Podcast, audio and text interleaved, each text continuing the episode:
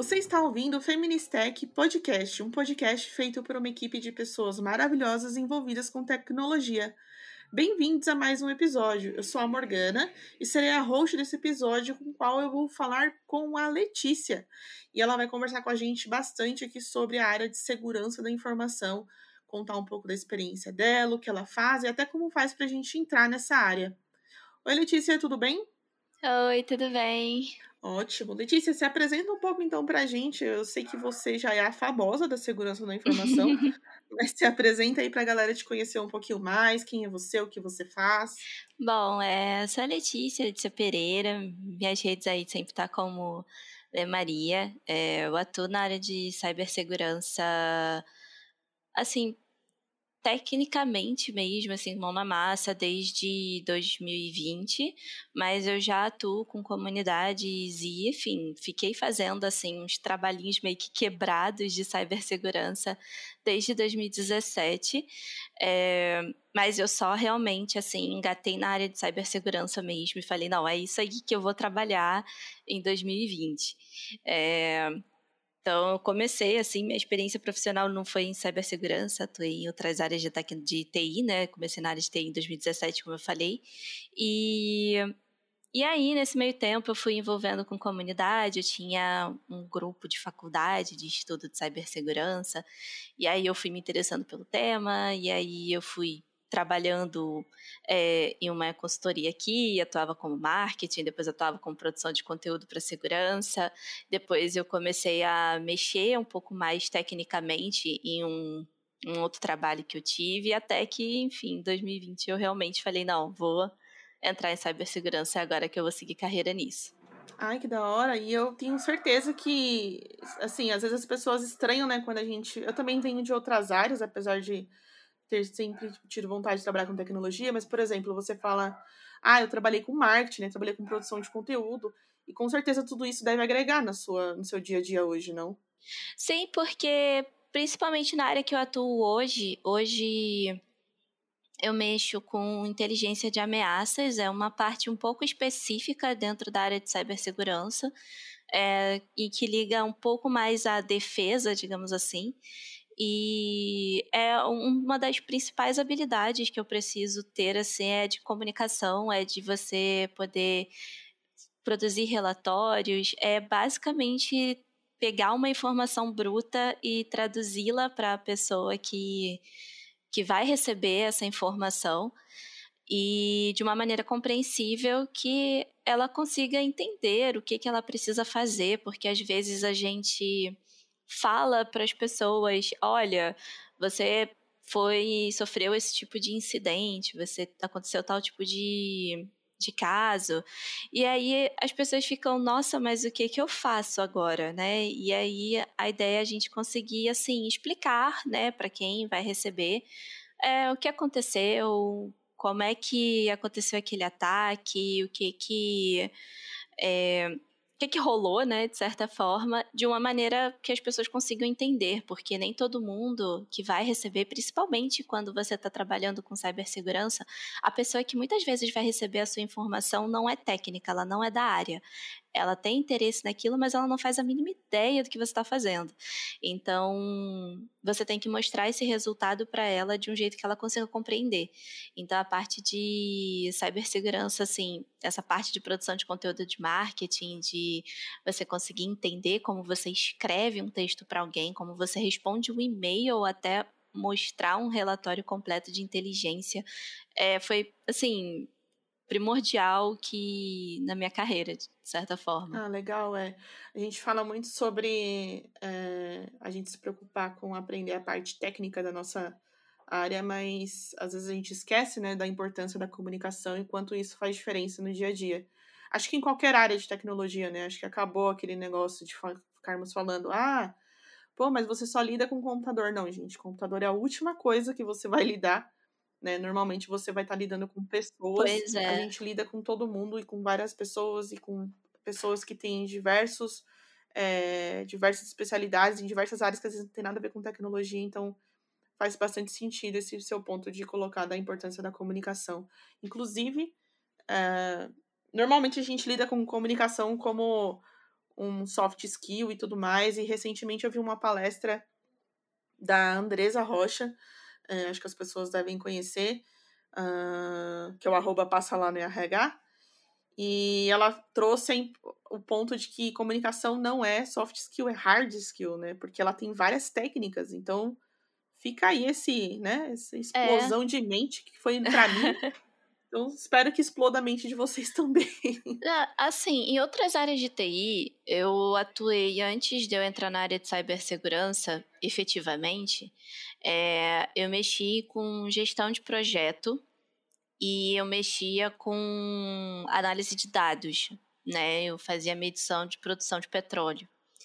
E e quando, assim, esses dois pontos, né, eu trabalhei com a gestão de projeto e com análise de dados, você aprende a tanto a, a traduzir essas informações para as outras pessoas, né? Então, quando eu lembro que eu trabalhava na produção de petróleo, eu tinha que mostrar com que aquela informação, com aqueles dados todos que eu estava levantando ali, fossem traduzidos para quem vai receber aquela informação. E é a mesma coisa em segurança.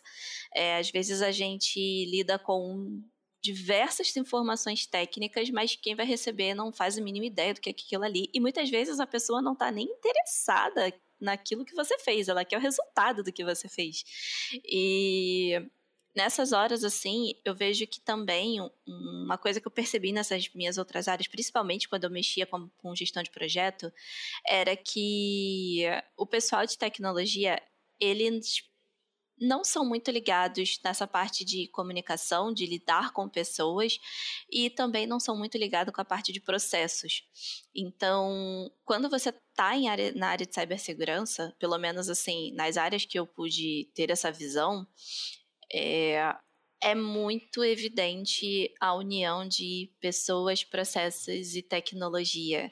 É, até chuto dizer que é uma área que você vai precisar ter o conhecimento dos três muito bem consolidado, entender pelo menos, porque muitas vezes você tem uma falha de segurança não é por culpa da tecnologia, é porque algum processo não foi seguido né? Ou então alguém simplesmente não criou uma senha conforme a política de segurança e não habilitou um multifator de autenticação. E às vezes a equipe que está trabalhando, a equipe de segurança, está com todas as ferramentas absurdamente funcionais, atualizadas, mas uma pessoa que não seguiu um processo estipulado pela companhia pode ter sido a causa de um incidente de segurança. É, a mesma forma quando as pessoas elas simplesmente botam um milhão de burocracias para o usuário poder ter mais segurança e esquece um pouco da usabilidade disso e quando você vai ver o usuário ele acaba burlando as medidas de segurança em prol da, da comodidade dele. Então, em cibersegurança, você precisa muito entender que você tem que ter a união de processos, pessoas e tecnologia para poder você de fato fazer a segurança efetiva dos ativos, né? Você fazer a segurança efetiva da organização ou seja lá o que estiver protegendo, né? Então, e muitas vezes as pessoas ignoram isso, elas focam muito em ah, eu vou aprender, vou entrar num curso de hacking, eu vou aprender tal coisa, eu vou aprender é, a faz, mexer no Kali Linux, e na verdade o que muitas vezes a pessoa precisa entender é processo, política, é, coisas bem mais simples, que são assim, causam um impacto muito grande, mais até que tecnologia, né? Então, em cyber é muito evidente assim a união dos três e perfeito entendimento dos três pontos. acaba fazendo, acaba ajudando em muitos pontos, né? E Bom, mas vamos lá, a gente sabe que, na verdade, a área de segurança da informação. Eu tô chamando de segurança da informação, e eu nem sei se eu tô uhum. falando certo, e você vai me corrigir agora, Lê, mas assim, a área de segurança da informação é gigantesca, assim como diversas outras áreas que a gente tem na área de tecnologia, né? Uh, então, assim, eu falar, poxa, quero trabalhar com segurança da informação, ou gosto de segurança da informação. N não é só isso, né? Tem. Eu, eu, talvez é, eu diria aqui que segurança da informação é um grande guarda-chuva e dentro dessa, desse guarda-chuva tem várias áreas. Não sei se você pode dar alguns exemplos para a gente, talvez. Então, é, segurança da informação é o que a gente entende por você proteger o ativo, que é a informação, de diversas formas. É, então, você seguir, por exemplo, a política da mesa limpa, que é não expor informações confidenciais em papéis, é, ou então quando vai descartar alguma informação, principalmente informação sensível, não simplesmente jogar no lixo, mas sim destruir aquela informação, né? Se tem algum contrato ou algum comprovante ou coisa do tipo que passe alguma informação sensível, não simplesmente amassar e jogar no lixo, mas se destruir, queimar, picotar. É, então, isso é a segurança da informação. Agora, dentro de segurança da informação, é, você tem a cibersegurança, que é responsável por proteger os ativos digitais. Então, as pessoas acabam botando um pouco tipo, ah, eu gosto de segurança, e cibersegurança e tal, mas tem uma leve diferença, né? É, a segurança da informação ela engloba cyber, mas uma pessoa que entende de cibersegurança, por mais que, né, no fim bebe todo mundo da mesma água, é, ela acaba tendo um outro foco. Então, eu hoje eu atuo com cibersegurança. Então, o meu foco não é tanto nessa questão de proteção física de ativos, ou então de essas coisas de como eu falei, de política da mesa limpa ou descarte de informação física. O meu ponto é mais o ambiente cibernético mesmo, e que é onde eu foco.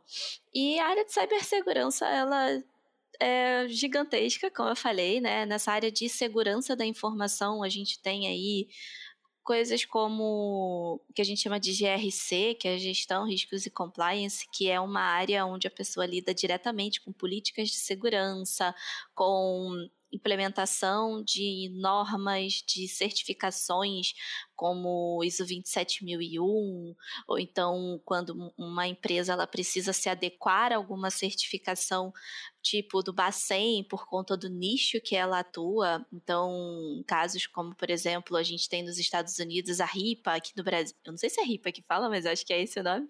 É, a gente tem aqui a LGPD, para a Europa a gente tem a GDPR. Então, essa galerinha aí é a de que atua muito com essa parte de segurança da informação. É, já a gente aqui de cyber, a gente vai, não vai mexer tanto com isso. É, a gente pega mais o resultado disso tudo e atua nisso para o ambiente digital. É, de maneira geral, assim, bem resumidamente, existem diversas outras áreas, mas eu posso resumir nas principais como Red Team e Blue Team. É, Blue Team ele é focado na defesa, então entende aí como que você protege a informação. E Red Team, ele é focado no ataque, que é como que você consegue quebrar aquela defesa e, de fato, conseguir uh, cumprir o objetivo. É, mas isso aí é de maneira bem assim resumida. Hoje a gente tem inúmeras áreas como o EPSEC, DevSecOps, que liga muito com essa parte de desenvolvimento de software seguro, é, que é para você evitar com que o software que você está desenvolvendo ele venha a possuir alguma vulnerabilidade ou alguma falha, é, ou se é uma falha que ela é programada para aquilo ali, se ela tem alguma limitação ou se ela é tipo realmente uma falha que ninguém sabia, foi um bug e por causa desse bug exploraram e tiveram acesso a privilégio no servidor, né? Então tem essa parte de desenvolvimento seguro. É, muitas, muitas pessoas que atuam com desenvolvimento, elas acabam indo, tendo mais certa facilidade para poder atuar nessa parte de é, desenvolvimento seguro, DevSecOps, é, mas não é regra, né? Eu só um pouco do retrato que eu vejo e e também essa parte de red, blue, eu vejo que Red é normalmente a área que brilha os olhos da maioria das pessoas quando falam de cibersegurança, porque, nossa, eu quero atacar, eu quero hackear e tal. Então, isso aí é tudo. O pessoal foca em Red Team. Blue Team acaba ficando um pouco esquecido né? Porque Blue tinha um trabalho meio ingrato. Red só precisa encontrar uma falha. Blue tem que saber defender tudo de todas as falhas. Então, você pode proteger tudo se encontrarem uma falhazinha. Nossa, ter um projeto aí já era. Então, Blue é uma área um pouco ingrata. Mas é resumidamente tem essas áreas de atuação hoje, né? O pessoal que vem mais de direito, de áreas mais assim, não técnicas, acabam encontrando uma certa facilidade para poder migrar para essa parte de GRC, né? E poder lidar com leis, é, adequações, normas. Então, eles acabam mexendo um pouco mais nisso. E a área de cibersegurança, tanto de Red quanto de Blue, elas vêm sendo variadas, assim, né? Vem gente que atuou com segurança de redes, era. É, tinha atividade de DBA, ou então atuava como é, server admin, acho que era esse o nome, esqueci agora a palavra. Mas então você tem muito dessas coisas, né? De gente vindo de diversas áreas. Então, é um meio que resumidamente assim, eu, é, são esses pontos. É a GRC, que é para lidar com essa parte de políticas, de informação, adequações de normas, Blue Team para lidar com a defesa do ambiente cibernético, Red Team para lidar com a com o ataque de ambientes cibernéticos, e essa parte de AppSec e DevSec, que é para lidar mais com manter o desenvolvimento e os ambientes seguros, né? Eu poderia dizer que eles são um pouquinho de Blue Team. Olha aí, tá vendo? Identificações rolando. Mas assim, até aproveitando, eu não sou da área de segurança, né? Eu sou a zero na área de segurança, mas é, como desenvolvedora, né, nos anos que eu atuei como desenvolvedora, eu fui aprendendo ao longo do caminho sobre essa questão de responsabilidade, aproveitando um pouco que você falou dessa questão, né, tipo, ah, o desenvolvimento seguro e que tem outras áreas envolvidas e que outras pessoas, de repente, vêm de outras funções dentro da área de tecnologia ou não, né? Uhum. Uh, e acaba trazendo esse interesse para dentro da área de segurança ou de cibersegurança. É, muito do que a gente fala, às vezes, assim, na parte de qualidade, poxa, a gente tem a pessoa que é a QA né, do time, ela tem aquela responsabilidade da qualidade do, do software que está sendo construído. Não, né? A responsabilidade de qualidade é do time inteiro. E aí eu acho que segurança entra, se encaixa muito nisso também, talvez, né? Sim. Porque é muito, assim, em doses diferentes, né, de projetos diferentes que eu trabalhei, é, quando eu estava em consultoria, por exemplo, não necessariamente a gente atuava diretamente na parte de segurança do que a gente estava desenvolvendo. É claro que tinha vou chamar de básico aqui, mas é ridículo isso que eu estou falando, mas assim, por exemplo, o token para acessar uma API, né, de repente ali verificar o servidor que está sendo colocado, como que aquela infra está sendo construída, e aí mudou totalmente quando eu comecei a trabalhar num banco, né, que daí cai toda a segurança em cima de você e você tem que entender que tudo tem que estar tá seguro, o time, a pessoa de segurança tem que estar tá ali perto de você o tempo todo para qualquer coisa que você vai construir, uhum. tudo que você vai em produção tem que passar pela mão de segurança. Então, assim, acho que em doses diferentes, talvez em projetos diferentes, e talvez um negócio, o produto, né, que você está lidando. Mas eu diria que responsabilidade de segurança é do time todo, né? Desde quem está lá na parte de negócios e até aproveitando o que você falou também da parte de processos, né? Isso. Porque não é só eu igual eu falei, né, que é ridículo o que eu falei, que não é só um token, né, gente? Pelo amor de Deus, tem outras coisas que tem que colocar numa não. Mas um exemplo muito simples assim é você colocar um token lá na sua API é, e, e, verificar como está sendo construída a infra lá do seu, do seu servidor, onde o, seu, né, o serviço vai estar disponível para o cliente, para o aplicativo, enfim, onde quer que seja usado. É, tem outras preocupações, tipo. É, é, e até preocupações até mais ou menos, entre aspas, bobas, mas que muitas vezes as pessoas acabam não levando muito isso a sério. Mas, por exemplo, é um caso muito simples que, assim, falando um pouco da minha área de inteligência, é, a gente mexe com inteligência, né?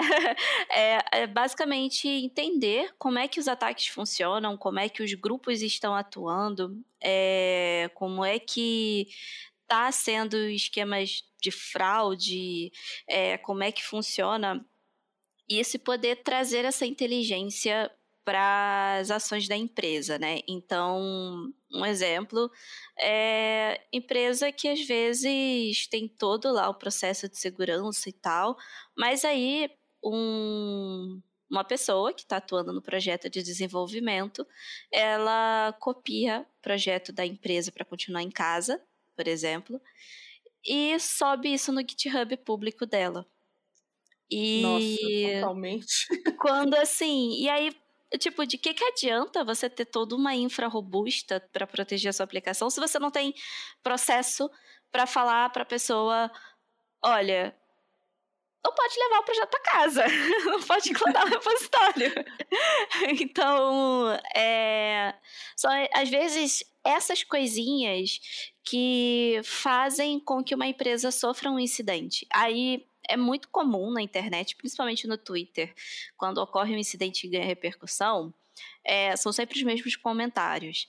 A pessoa não vai, ah, a empresa não investe em segurança, ah, a empresa não investe nisso, ah lá, ó, não, não leva a segurança a sério. Mas, mas eu acho que se todo mundo entendesse que nem todo incidente é por causa de que a empresa não investe ou que a empresa ignora a segurança, às vezes a empresa investe mas a própria, às vezes, peca numa coisinha ali que pode fazer com que cause um incidente grande e que toda aquela tecnologia, nossa, seja super robusta, vá para baixo. Então, acontece de, por exemplo, de que, que adianta você botar o melhor firewall, o melhor anti-malware na sua máquina se o administrador da máquina mantém uma senha mim admin. Ai, sabe? De que que é. adianta? É. É, então, é esse que, assim, mais uma vez focando no ponto de processos e pessoas aliadas à tecnologia, que muitas vezes você peca em uma coisa simples. E em casos de banco, por exemplo, é uma outra coisa que eu vejo muito comum é muita gente que atua em banco, principalmente pessoas que mexem com desenvolvimento, é, que simplesmente reclamam porque para pedir para instalar uma coisinha tem que ter abrir um chamado para o suporte ou tem que ai que chatice tem que ficar mandando coisa para o suporte por que, que não me dá de mim para eu conseguir baixar tudo que eu preciso é, poder mexer no meu projeto à vontade e tal. E quando se trata de bancos e instituições financeiras, tem normas específicas que proíbem muita coisa e que determinam muito tipo de comportamento que se não seguir, a empresa é multada, sim, num valor muito grande. Então, tudo em relação à segurança tem um porquê, por mais que as pessoas muitas vezes não entendam e acham porre, mas tem um motivozinho para existir aquilo ali. Porque pode parecer bobo, mas se você não botar limites mínimos, por incrível que pareça, as pessoas não seguem. Ou elas burlam de alguma forma. E quando você vê incidentes, grandes incidentes são causados por causa disso. É, sempre, acho que sempre volta para aquele ponto que você disse, né, da pessoas e processos. É, acho que não importa o que a gente conversar aqui, a gente vai cair nesse ponto final. Uhum. Até porque acho que tem uma outra parte bem interessante, assim, só um pequeno comentário antes de eu seguir, porque é sonho de toda pessoa desenvolvedora ter acesso às coisas mesmo, gente. Mas assim, eu entendo, né, que a gente quer, pô, e, é, e eu sei que era a maior boa intenção, entendeu? Poxa, eu só queria desenvolver minha tarefa, eu só queria não sei o quê. Mas de fato, acho que essa inclusive talvez até uma proximidade com o time de segurança que é, possivelmente tenha no seu, na sua empresa, às vezes não tem, né? É, mas enfim, se tiver, tem uma proximidade com o time de segurança até para você entender esses porquês, acho que a Letícia está falando. Isso. quando a gente entende os porquês, as coisas acho que facilita muito, assim. Não é que facilita, a gente continua brava do mesmo jeito, Mas assim, é. Tá mais gente... fácil compreender. Exato, a gente muda o termo burocracia para processo, por exemplo, né? E, Isso. E eu aprendi, inclusive, até mesmo não sendo, no momento em que eu não estava sendo de, é, desenvolvedora e eu me tornei developer relations e eu estava numa instituição financeira, a segurança da informação continuou sendo um tópico extremamente importante e necessário no meu dia a dia. Porque eu tenho que saber o que eu tenho que falar, o que, que eu posso falar, o que, que eu não posso, qual tipo uhum. de conteúdo vai ser produzido, quem pode falar, quais são os acessos, aonde eu vou, quem eu chamo, sabe? Então, assim, não é porque a gente deixa de ser pessoa desenvolvedora que a gente deixa, né, a parte de segurança da informação é, ser importante também. Um é, pequeno parênteses aí, tudo, porque, né? É, pequeno parênteses aí, porque eu entendo a dor, mas a gente muda, né, esse, essa palavra de burocracia, a gente entende que é um processo. É, e faz toda a diferença no dia a dia aí. Mas falando de pessoas e, é, e tudo mais, até de comportamento, as políticas, é, eu sei que tem muita empresa que faz né, aqueles treinamentos obrigatórios, e porque também é regulatório, né? Uhum. Poxa, precisa fazer isso daqui, precisa entender, eu preciso saber que eu não posso deixar minha máquina liberada quando eu saio para tomar um cafezinho, né? Eu tenho que botar ali, trancar o, o sistema operacional, bloquear a tela ah, eu não posso emprestar a senha pro meu amiguinho só porque ele tá querendo, né? Essa pessoa tá querendo fazer alguma tarefa e eu, na maior boa intenção, quero dar a minha senha para aquela pessoa fazer a tarefa dela. E não pode, porque, né? Tem N coisas que acontecem ao redor disso, de por que, que não pode. Então, sempre são pessoas. E aí tem um outro ponto muito importante da parte de pessoas, que é engenharia social. Uhum. E aí, uhum. não sei se tu pode conversar, conversar com a gente um pouco sobre isso também, que acho que é uma uma coisa bem importante que às vezes a gente cai em situações muito elaboradas assim que depois que a gente entende o que aconteceu a gente fala não é possível, né? Olha, engenharia social, eu posso falar assim com segurança que hoje, pelo menos aqui em 2023, é... eu acredito que por muitos anos ainda é o principal fator de incidente, né? É a gente já descobriu técnicas que as pessoas conseguiram acesso a grandes empresas é, com por engenharia social.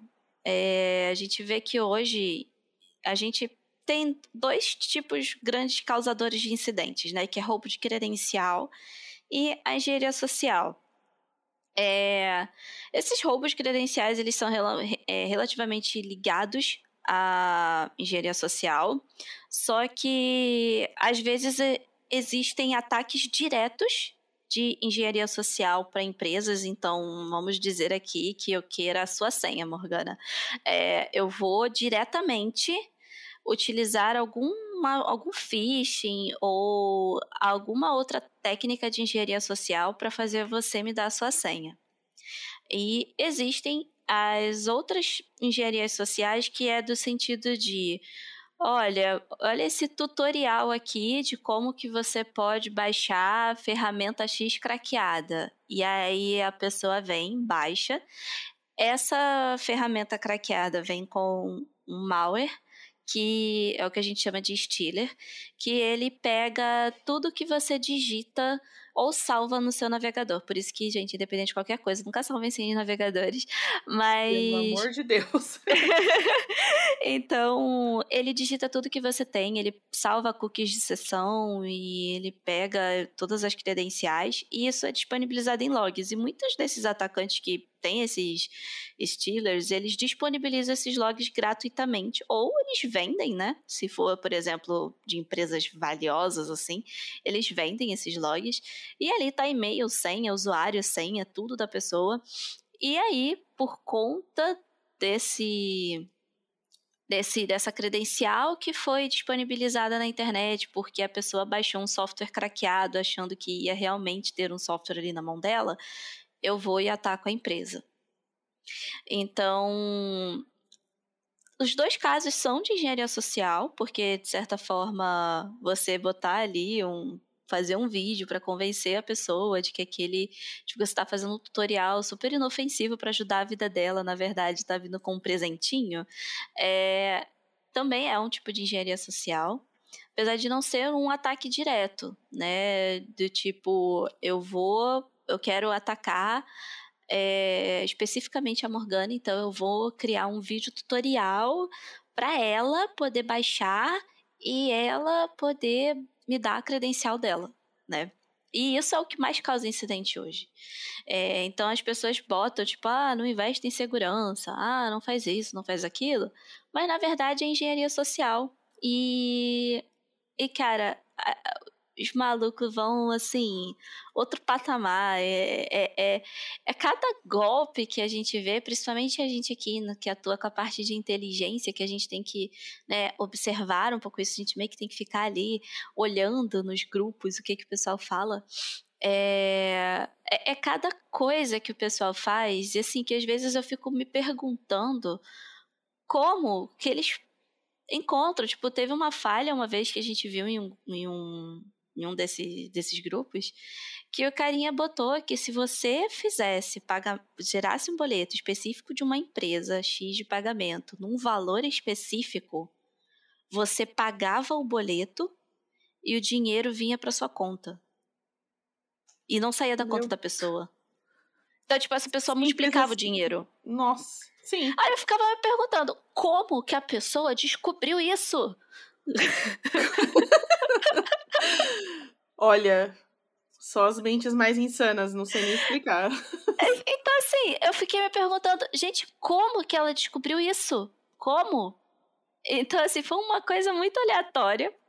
É... E eu fiquei tipo, gente, que criativo, né? E então, assim, pessoal, eles inventam, eles descobrem umas coisas que a gente não faz ideia. As, as pessoas, elas são assim, elas ficam ali o tempo inteiro, praticamente, é, pensando nisso, em formas de burlar tal coisa. É, compra que às vezes, se você comprar com um cartão específico de uma de um, uma empresa específica e digitar um CVV específico para compra aprovada. Então, assim, é, é muito insano o que o pessoal consegue descobrir para burlar as coisas, né? E, e além de descobre falhas em softwares que você fica tipo, cara, como é que a pessoa descobriu isso?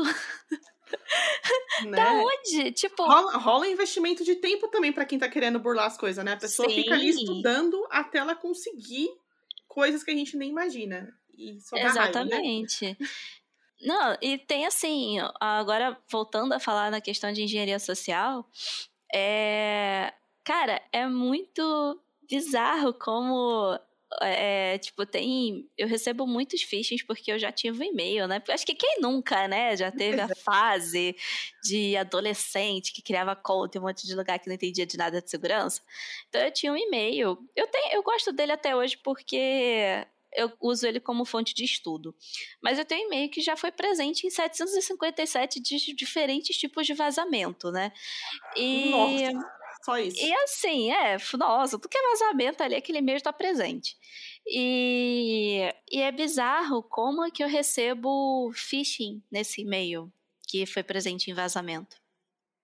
E às vezes eu paro para ver, né? E, cara, teve um, teve um em específico que é, assim, é porque eu tô na área há um tempo e tenho o olho bem treinado, mas eu acho que uma pessoa normal cairia, assim, uma pessoa normal que eu digo que não atua na área. É... uhum. é... Uma pessoa assim, sem ser da área de cibersegurança, cairia fácil.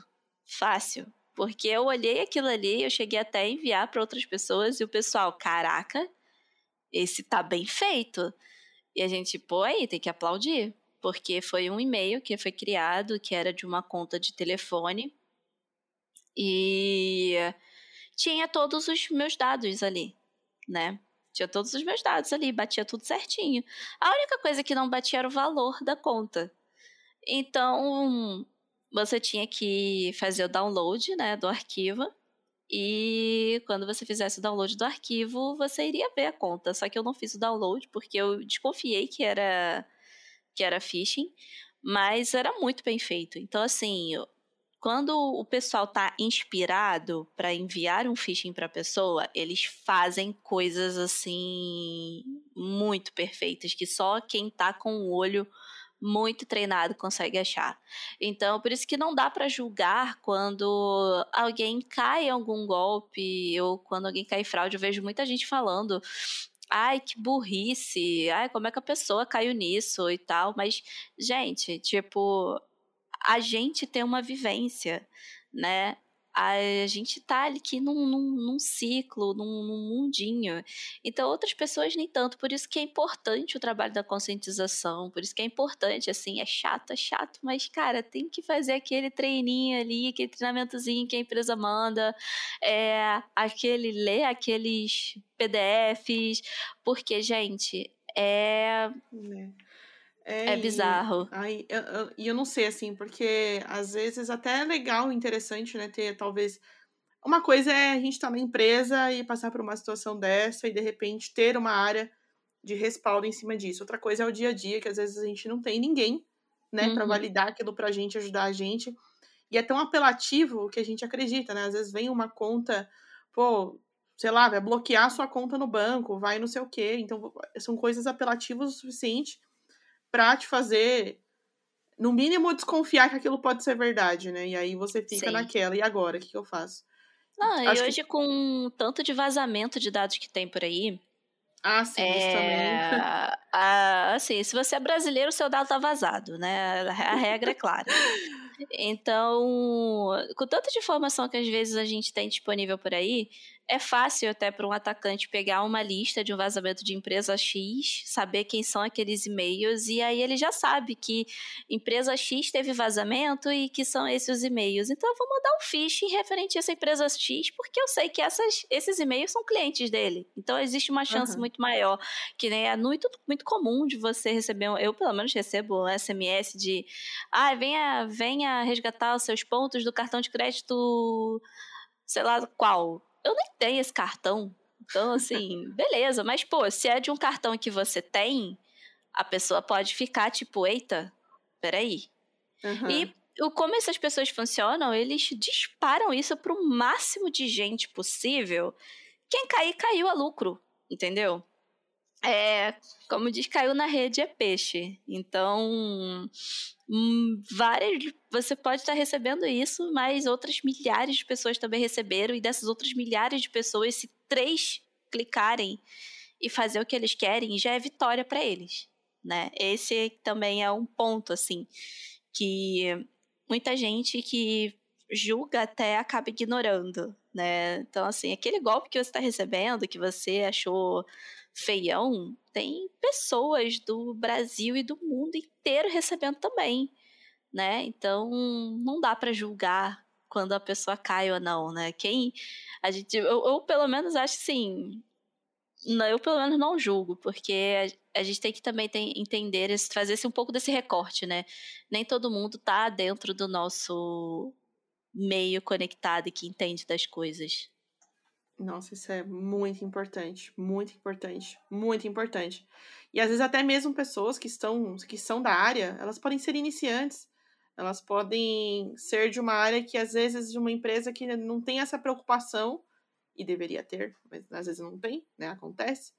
É... E aí não faz parte do dia a dia dela e mesmo assim ela pode acabar caindo em situações que, né, foram tão apelativas e tão bem feitas como você disse, né, Letícia, que a pessoa Sim. acaba aí. Então, julgar realmente não é o melhor caminho, né? Acho que a gente tem outros caminhos aí para seguir. E até assim, porque, por, por exemplo, como eu tava falando, né, tipo, desconfiar. Hoje em dia, eu começo desconfiando, né? É... Uhum. Eu sempre vou achar que tá errado alguma coisa ali. Aí eu vou atrás e tudo mais. Pode ser que uma, em algum momento eu caia, porque, né? Às vezes acontece. Espero que não, né? Mas, uhum. é, enfim. Aí é, é, diferente quando a gente está numa empresa, por exemplo, e às vezes a gente pode criar de novo, né? Aquela questão de pessoas e processos. É... Acho que nem toda empresa tem isso, porque eu já vi algumas empresas que não têm, mas fica aí de dica, você que está nos ouvindo, se você não tiver isso, acho que é legal. É... Tem uma área de segurança na empresa? Tem essa preocupação? Tem lá as políticas e tudo mais? Sugere lá para ter, por exemplo, um e-mail que, poxa, eu recebi um negócio aqui, parece ser de um cliente, mas eu tô desconfiada, não sei muito bem se é ou não é. A melhor coisa, a melhor pessoa para analisar isso para você é alguém que for da área de segurança. né? Para você ter certeza, uhum. por exemplo, se você pode abrir ou não. Eu até na, na empresa anterior, né, não atual, mas anterior que eu estava, a gente tinha esse processo. E ajudava bastante, porque às vezes a gente recebe e-mails de clientes que, poxa, ele, ou de alguma é, empresa parceira, que você precisa abrir um arquivo, porque faz parte ali do projeto e não sei o quê.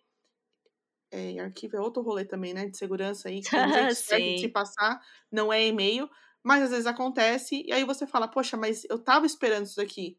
Mas será que é? Será que eu abro? Será que eu tenho certeza? Aí eu ia lá e conversava com o pessoal de segurança, a galera me ajudava. Então, assim, é, acho que é um processo interessante para ter quando a gente tem tantos riscos que a gente, a gente não sabe, e a gente se a gente for partir do princípio que a gente vai desconfiar de tudo também, a gente não sai nem de casa, né? Mas é, essa parte de desconfiar é importante, eu acho que é um. Não sei, eu acho que é uma sugestão interessante pra gente ter nos é. lugares, né? Pra, um, é um apoio a mais, talvez, não sei. Sim, então, assim, o que eu vejo quando. Basicamente, se você não espera aquele e-mail, não abre não abre. Tipo, se você não, não, não tem certeza. Aí, né?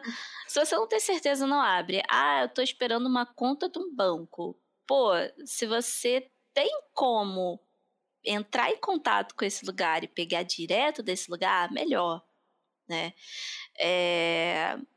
Tenho, assim, eu, meus amigos, eles me acham assim porque eu não baixo quase nada no meu computador, eu só baixo coisas de fontes originais mesmo, ou eu não tenho. É, eu, ainda mais que eu uso Windows, então assim, é, Nossa, se você usa o Windows é paranoia nível máximo. Então, é, não sai abrindo qualquer coisa. A, a grande parte dos malwares são para Windows por conta da popularidade do, do, do, sistema, né? Então, muita gente diz, ah, o Windows é inseguro e blá blá blá. Bem, o Windows ele é vítima da própria popularidade dele, né? E é aquilo, quanto mais fácil para o usuário, mais vulnerável acaba ficando. Então, o Windows ele é muito usável, né? Qualquer pessoa tem uma facilidade muito grande de, por exemplo, de você pegar um MacBook pela primeira vez, pegar um Windows pela primeira vez, é, o Windows ele é muito mais amigável de você mexer. Então, ele acaba sendo muito mais popular por causa disso, e por ele ser popular, tem muito mais gente querendo, né? Sabe que tem gente que não entende tanto de computação, então você tem usuários dos leigos aos mais experientes, então usando um sistema operacional no mundo inteiro. Então, obviamente, né, vai ter aí uma tendência de ter mais malware para Windows do que para outros sistemas. Mas, por exemplo, já tem um aumento muito grande para Android, que também é um outro sistema muito popular né, a nível de smartphone. Então, é, eu vejo assim muito caso de malware para Android que vem aos montes também, porque muita gente acaba baixando alguns aplicativos porque quer usar um uma câmera mais bonita ou porque quer melhorar a, a conexão de algum lugar ou porque quer usar o WhatsApp para cinco números diferentes. Então ela acaba baixando alguns aplicativos alternativos e aí quando vê tem um presente, né? E você vê uma calculadora pedindo a, é, é, permissão para acessar a sua câmera. Então é um outro ponto também que é por conta da popularidade. E hoje o smartphone Android é, tem, acho que assim, eu chuto dizer que eu acho que tem muito mais pessoas usando do que um iOS, por exemplo, no mundo todo. Então acaba sendo muito mais popular você ter malwares aí também para sistemas muito populares do que outros. E principalmente sistemas que tenham usuários de diversos níveis de conhecimento. Então, se você usa Windows, usa Android, tem que ter um cuidado muito maior do que quem usa Mac e Linux. Não que Mac e Linux estejam imunes, não, também não estão, tá? Não estou nem um pouco. Mas o Windows realmente, o Windows e Android, é, pelo menos do que eu vejo no meu dia a dia, né? Não sei dados assim levantados por grandes vendors para poder dizer que realmente, mas do que eu vejo do meu dia a dia, do meu trabalho de inteligência, o Windows e Android acabam sendo os dois sistemas mais focados para malware, é, que pessoas aí acabam querendo atacar mais. Alô, você que está ouvindo a gente, já está paranoico o suficiente? Ainda não? Fica até o final do episódio. Mas assim, não é. A questão não é. Não, o objetivo não é deixar ninguém paranoico aqui, mas assim, são dicas importantes, eu acho, né? São coisas que a gente precisa considerar. É... De novo, né? Se eu voltar lá para as pessoas que estão começando, provavelmente quem está começando na área, qualquer uma delas, na área de tecnologia, vai estar tá usando Windows. Então, assim, né? A gente não está falando que você está errado em estar tá usando Windows, né? A gente está falando só para enfatizar que a gente tem bastante pessoas iniciantes na comunidade, então é importante enfatizar que, na verdade, a gente só está informando que você precisa tomar cuidados maiores, né? Isso. E não existe sistema 100% seguro, tá, gente? Não, nem um pouco. Se tá na internet, tá, tá quebrado de algum jeito. Nossa, com certeza. Talvez, talvez alguém não tenha descoberto ainda, mas tá quebrado. mas logo vão descobrir, porque se tem uma galera dedicada, né, ah. a descobrir coisas, é a galera. E não então, é nem então hacker o nome, né, Lê? Tem outro nome. A gente é. chama de threat, de threat actor, né? Ou agente malicioso, ou atacante mesmo, né? Hacker é uma denominação assim que tem. Tem gente que diz, ah, tem o hacker ético, ah, tem o cracker que é malvado. Não, nada disso. Ah, pelo menos a gente aqui em cibersegurança determina muito como uso de atacante ou agente malicioso ou ator malicioso. É, eu costumo usar atacante mesmo ou criminoso, né? Simplesmente criminoso, porque a partir do não momento tá que você executar alguma ação no ambiente que você não tem autorização prévia, você está cometendo um crime, de certa forma, né? É, então, a gente não usa muito esse conceito de hacker ético, ou de cracker, ou hacker black hat, ou hacker malvado, enfim. A gente costuma, pelo menos assim, na área de inteligência a gente usa muito threat actor, ou agente malicioso, ou atacante mesmo. Faz sentido. Eu gostei da parte de criminoso, faz todo sentido. É. é. E, mas assim, eu acho que tem outras duas coisas também que talvez a gente possa falar. Antes, é, que eu lembrei aqui agora, eu sempre gostei muito de participar de hackathon e tal, e eu sei que tem é, Capture the Flag, então tem coisas divertidas na área de cibersegurança, talvez, que a gente possa falar aqui um pouquinho, que são esses campeonatos. Não sei se. Aí é, se você não eu... falar, Lê, fica à vontade, mas a gente pode falar, senão não. Tá tudo bem. Não, é, eu falo assim. É, então, quanto a CTFs e essas coisas, eu nunca participei, porque, como eu falei, assim, nunca. Não sei se eu cheguei a falar isso aqui no podcast, mas nunca me interessou muito a área de ataque. Uhum. Né? Claro, existem CTFs hoje, assim, de tem CTF Prozint, que é muito ligado à, à, área que eu atuo, que é relacionado a Open Source Intelligence, que é informação publicamente disponível. É, tem CTF de Blue, de Blue Team. Então, hoje, né, hoje, 2023 aqui, tem uma variedade muito grande de CTF. Mas quando eu comecei, lá nos primórdios de 2017, quando tudo era mato, é, era muito CTF de Reddit. Então, eu gostava de ficar só olhando o pessoal quebrando máquina, né? Pessoal invadindo o sistema e tal, eu achava legal. Mas eu achava, eu achava, legal assistir. Nunca me chamou a atenção de tipo, ai, como é que faz isso daí e tal. Isso nunca me chamou a atenção. Ah, entendi. É, porque é, eu gostava mais de ficar olhando assim como é que as pessoas faziam. Tipo, poxa, então como é que é feito? Eu acho que veio aí o feeling da área de segurança, né? De, uhum. de inteligência. Porque eu gostava de ver, tipo, hum, então as pessoas utilizam essas ferramentas para conseguir chegar em tal objetivo. Mas eu mesma ficar sentada ali pensando como é que quebra aquilo ali, isso não é para mim, não. é, só explicando um pouquinho para quem tá escutando a gente que Capture the Flag ou CTF, né, como a Lei tá chamando, é como se fosse um. Eu vou chamar de campeonato, não sei se é uma boa palavra para isso, mas é como se fosse um campeonato para né, as pessoas tentarem executar alguma atividade. Aí essa atividade pode ser, por exemplo, quebrar um sistema, invadir determinada coisa. E aí, é, uma vez, um amigo meu que trabalha com segurança, ele explicou que o nome, não sei se, se é isso mesmo, né? Tô seguindo o que ele disse aqui. é, que o nome veio porque, tipo, às vezes é como se fossem. É, um caça-bandeira, assim, que você tem dentro dos códigos. Então você descobre as, essas bandeirinhas, né? Como se fossem bandeiras, mas pode ser qualquer coisa, sei lá, uma São palavra, uma dica, é. o próprio código exato, que tá lá misturado e você vai invadindo as coisas e descobrindo. E aí, quando você descobre um, você descobre o próximo passo. Isso. Porque a dica tá dentro um do outro. Então, uhum. essa é a parte divertida, digamos assim, talvez. Não sei, né? Da, sim, da, sim. Desse assunto. É, tem CTFs que a pessoa pode treinar, né? Que a gente tem o Hack the Box. Eu, uhum. eu, particularmente, só conheço Hack the Box porque é o das antigas, né? Mas uhum. parece que tem outros. Eu acho que tem Try Hack Me, mas eu nunca mexi no Try Hack Me. Eu só mexi Hack the Box mesmo.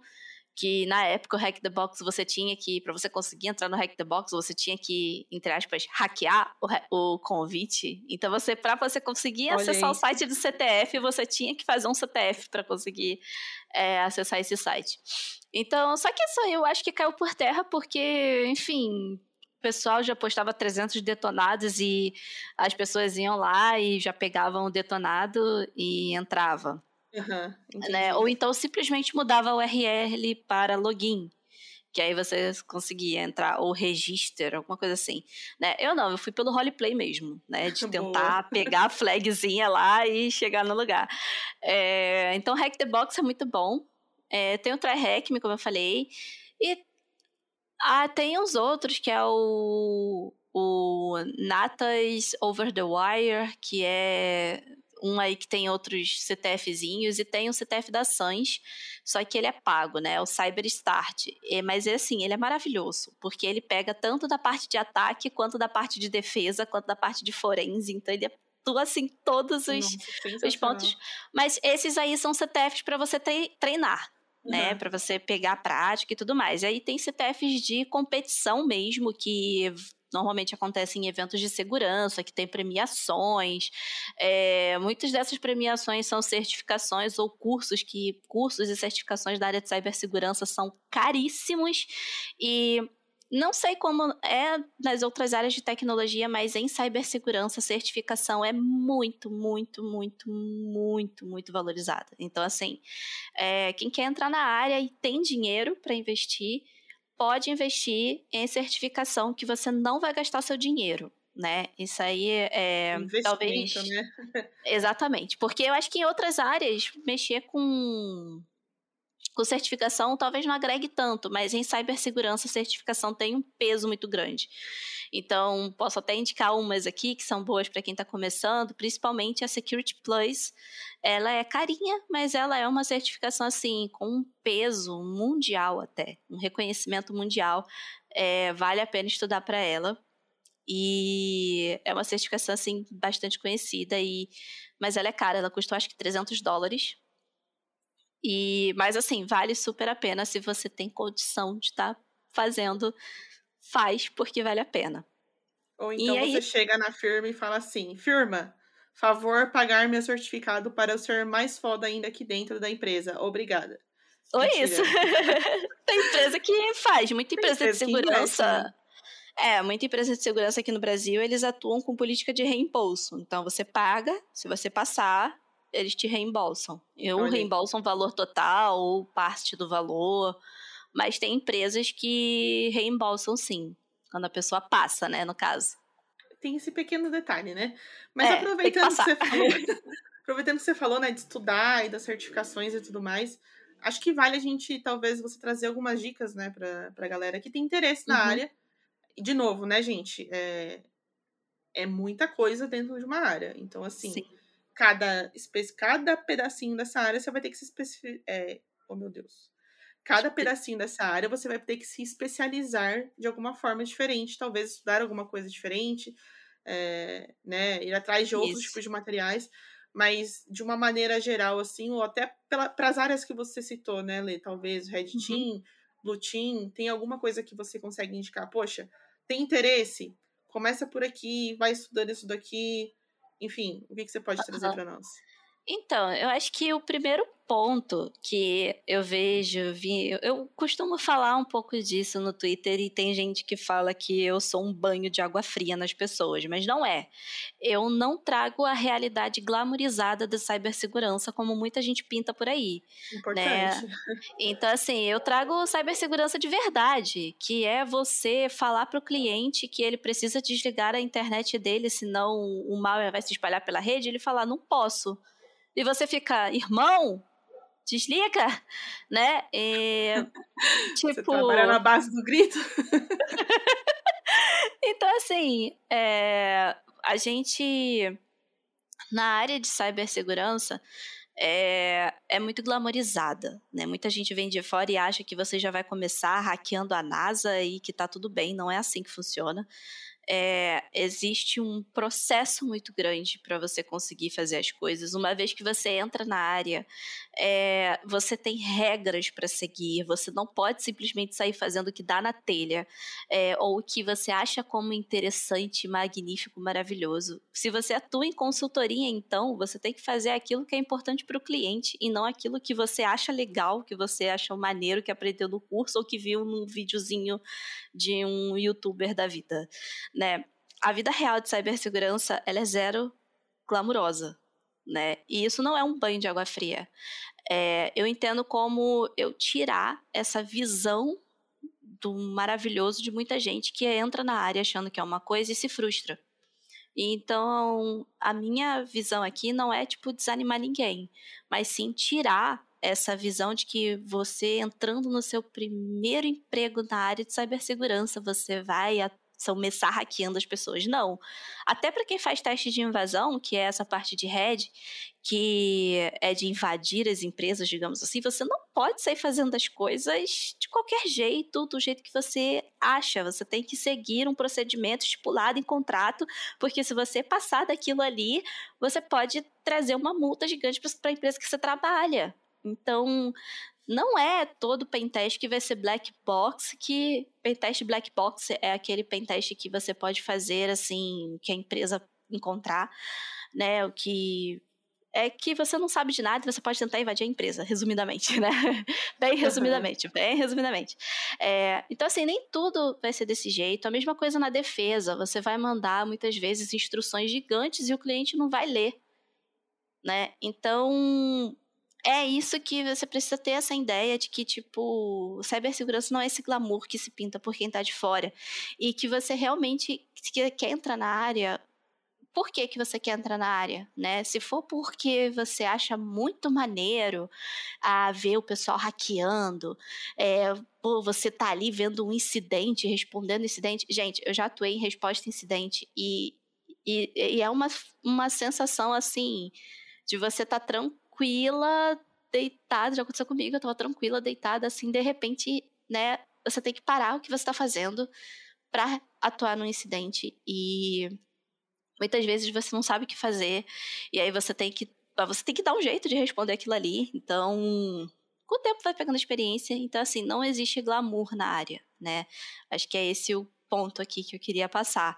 E o segundo ponto é que também é outro, não é nenhum balde de água fria, mas se mostrando a realidade.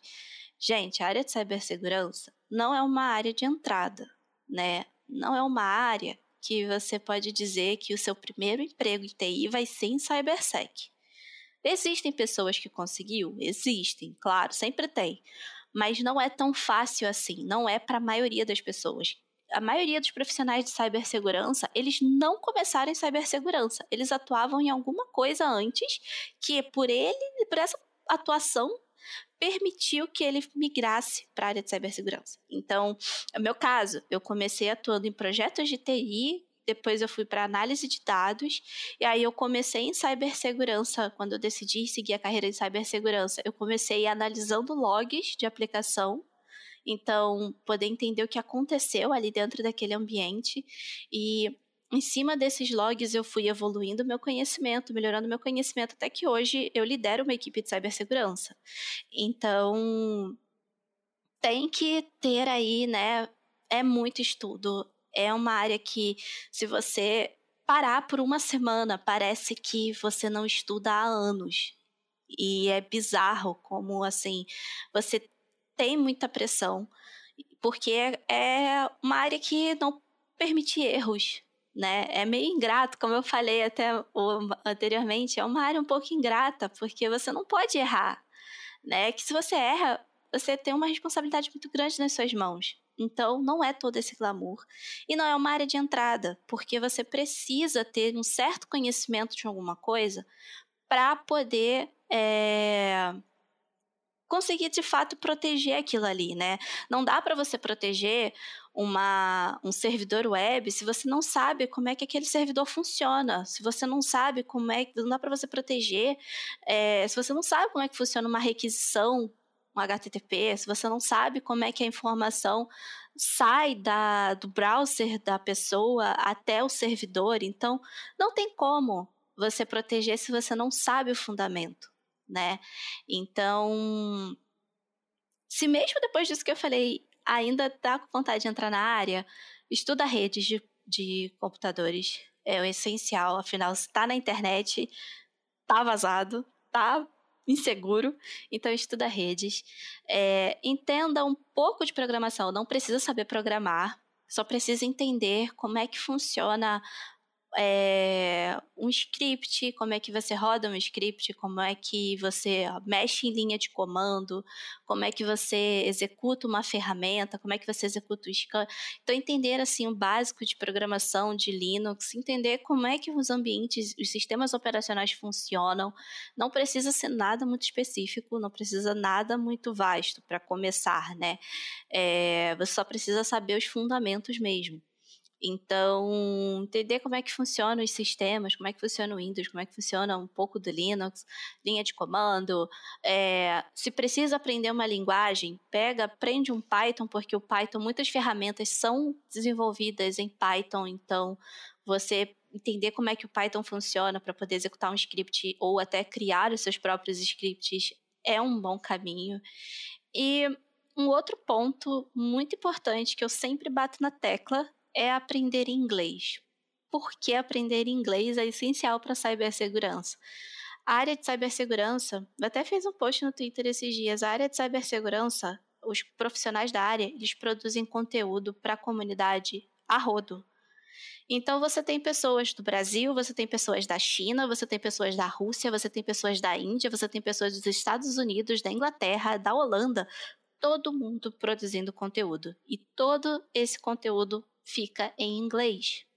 Então, não aprender inglês para cibersegurança tem uma chance de você estar tá perdendo muito conhecimento, porque muito profissional do mundo inteiro compartilha tudo em inglês. E então saber pelo menos ler e entender, né, ouvir um vídeo em inglês ou então botar a legenda pelo próprio YouTube, por exemplo, e conseguir ouvir esse vídeo com legenda e tal, é primordial. Então, eu vejo que para quem está começando assim, é, é uma área difícil de entrar. Então, não sinta que. Não tem esse sentimento de frustração né, dentro de você, porque você está aí há seis meses, um ano e ainda não conseguiu entrar. É uma área difícil mesmo. É, eu mesma, quando quis de fato entrar para a área de cibersegurança, eu levei quase dois anos para conseguir entrar na área para receber o meu primeiro sim. Isso porque, assim, eu já tinha muito networking, então faça networking, né? Também é muito importante. A área de cibersegurança é uma área muito fechada. Então, é de extrema importância que faça networking. Então, vá em eventos, converse com as pessoas. É, o que você está estudando, publica conteúdo disso. Ah, mas tem 300 pessoas falando do mesmo tema. Não importa. É, seu objetivo é conseguir uma vaga na área. Então, não tem problema você falar a mesma coisa que todo mundo fala, né? O importante é você provar que você sabe aquilo que você está estudando. E isso é um erro também que eu vejo muito iniciante cometendo, que eles saem fazendo um monte de curso, botando o LinkedIn um monte de badge, um monte de certificado.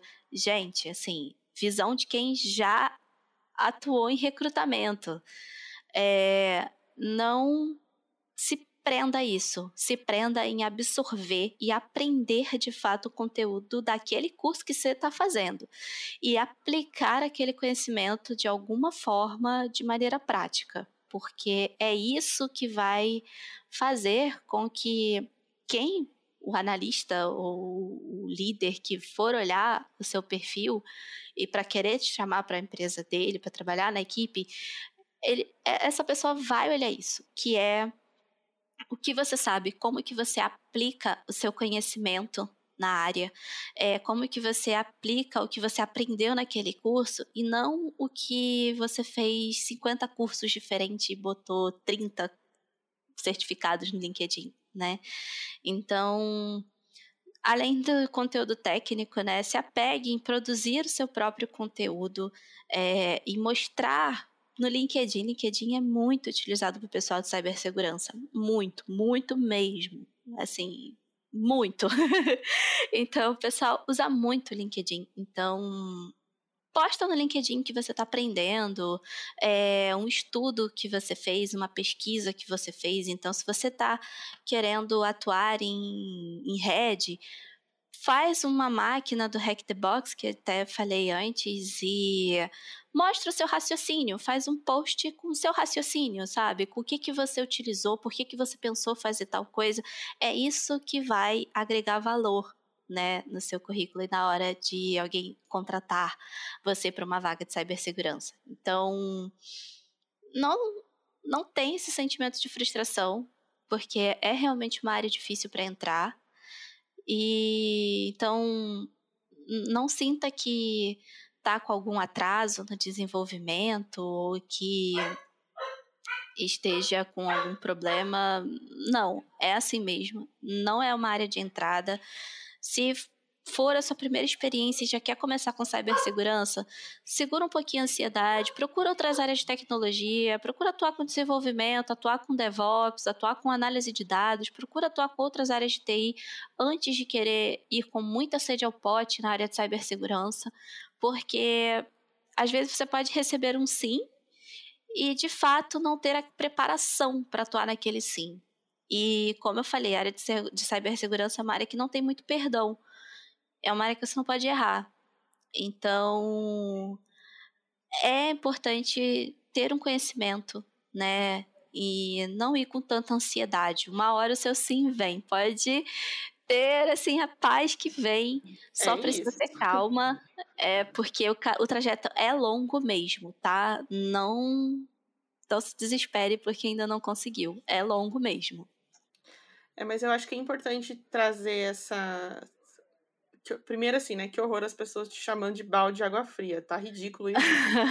Porque, na real, é importante a gente falar sobre a realidade das áreas. Qualquer uma delas.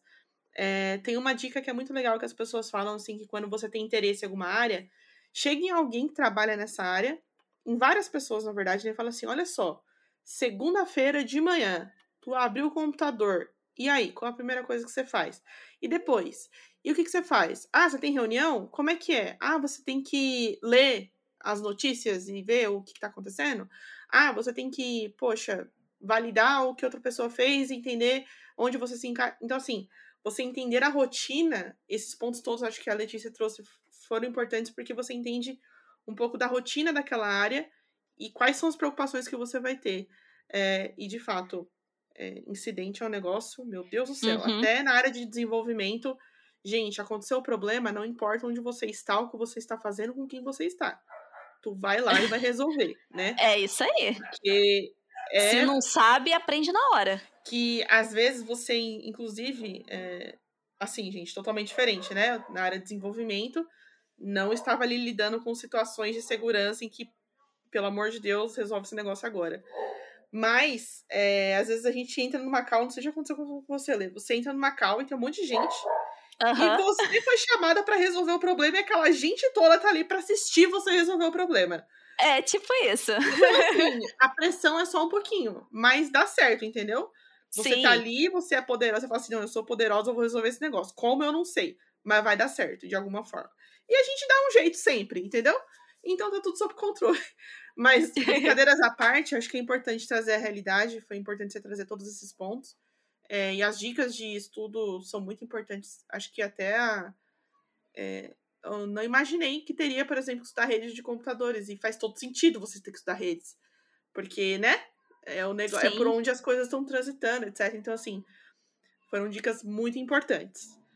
Bom, galera, eu queria aqui, então, começar a agradecer a presença da Letícia nesse grande podcast, com grandes dicas, inclusive não só para quem quer trabalhar na área de segurança, mas até para a gente, né, no nosso dia a dia, a importância de entender onde a gente está indo, o que, que a gente está fazendo e até compreender melhor, né? Quando alguém da parte de segurança vem falar com a gente, fala, olha, você precisa fazer tal processo, entendam como processo, não como burocracia, por favor, respeitem, né? A, área de segurança. Pois é. é. E toda a preocupação que eles trazem, né? Porque, assim, como a gente falou, nada é 100% seguro. Então, é, tudo que a gente puder fazer para cobrir ali algum tipo de problema, é, eu já vi também acontecer em situações de, poxa, às vezes tem tipos de riscos, né, que as empresas assumem. É, uhum. É, falam, não, esse risco aqui, beleza, se acontecer, a gente assume esse risco, mas tem outros que não. Então, o que a gente puder fazer da nossa parte, acho que é importante, independente da área de tecnologia que a gente trabalha, se é qualidade, se é gestão de pessoas, se eu estou trabalhando na parte de dados, estou trabalhando na parte de processos da empresa, desenvolvimento, enfim, é, é importante o envolvimento de todo mundo. Então, eu queria te agradecer, Letícia, por todas essas dicas e tudo que você falou e por compartilhar um pouco da sua experiência. Valeu de verdade aí pela sua presença. Nada, eu que agradeço aí. Então, sempre que quiser conversar, chamar, quiser falar de outro tema ou de um tema mais específico dentro da área de segurança, estamos aí, só chamar que tanto disponibilidade eu apareço. e para todo mundo, assim, queria dizer que é, espero que no final não tenha desanimado ninguém. Eu só quis mesmo realmente tirar um pouco a fantasia que as pessoas têm da área de cibersegurança quando está do lado de fora, porque eu já vivi os dois lados da moeda, então eu sei muito bem como é. E mais uma vez agradecer a oportunidade de poder falar aí. Espero que tenha sido esclarecedor para as pessoas. E sempre que quiserem trocar uma ideia e tal, eu tô à disposição. Às vezes eu posso parecer meio estressada, mas é porque na, nas redes, num, texto, não dá para mostrar como a gente fala, né? Às vezes é, eu acho que eu tô aí sendo gentil e as pessoas acabam entendendo como grosseria, enfim. Então, mas eu tô sempre aí para conversar com quem quiser. É só falar comigo que eu respondo sempre. E e é isso, assim, sempre que quiserem, é, eu vou estar tá aí sempre compartilhando uma coisa ou outra do dia a dia de cibersegurança. Até como desabafo às vezes. e, pois é, porque às vezes, de vez em quando, o estresse é alto. Mas é isso, gente, é isso. Obrigada aí a todos que ouviram e qualquer coisa é só falar. É isso, tamo junto. Então é isso. Muito obrigada pela companhia. Se você tem interesse em conhecer mais sobre o nosso time a nossa comunidade, nossas redes estão na descrição do episódio e as redes da Lê também estarão lá. É, fiquem à vontade para acompanhá-la. Ela tem bastante conteúdo, ela fala bastante sobre segurança, sobre cibersegurança, então acompanhe, é bem importante.